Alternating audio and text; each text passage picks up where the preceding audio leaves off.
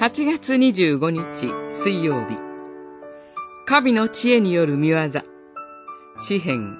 104編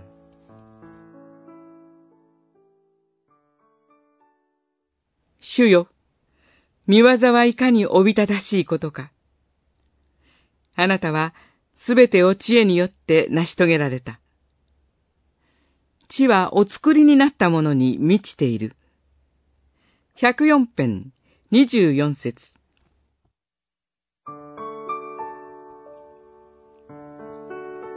私たちが自分の目で空を見上げ、木々や草花を観察し、動物を見るとき、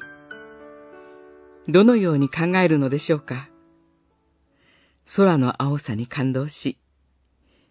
木々や草花を見て、目を奪われることがあるかもしれません。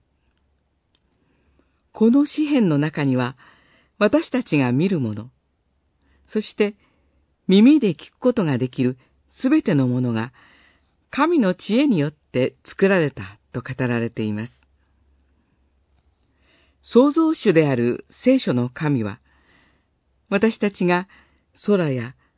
草花を見て感動することを喜んでくださいます。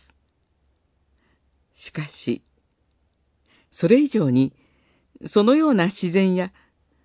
その他すべてをお作りになったお方がおられることに感動すること。それを喜ばれるのです。この頃、感動することが少なくなってきた、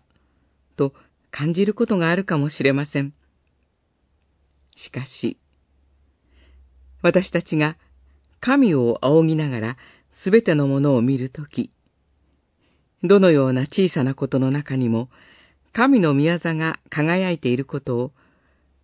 見て感動するのです。それは私たちの知恵では思いもよらない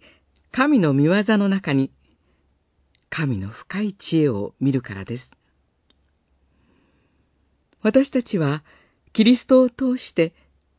誠の神を知るようになったのですから、信仰の目で神の御業を味わいましょう。